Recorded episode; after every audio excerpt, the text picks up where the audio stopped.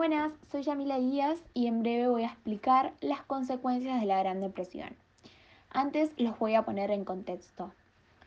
Bueno, la crisis en el año 1929 se produjo por la caída de la bolsa de Nueva York, que luego perjudicó a todo el mundo capitalista debido al dólar estadounidense.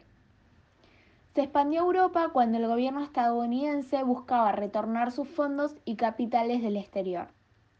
Debido a esto, la crisis se internacionalizó y tuvo distintas consecuencias. Bien, una de ellas es la crisis financiera.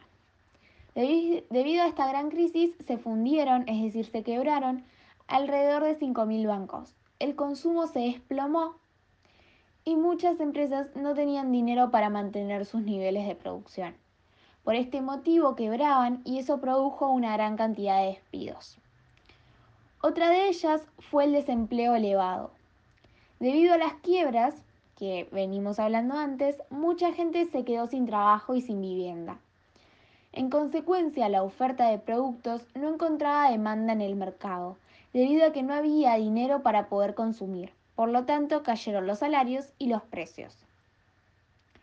Y por último, la retracción del mercado mundial.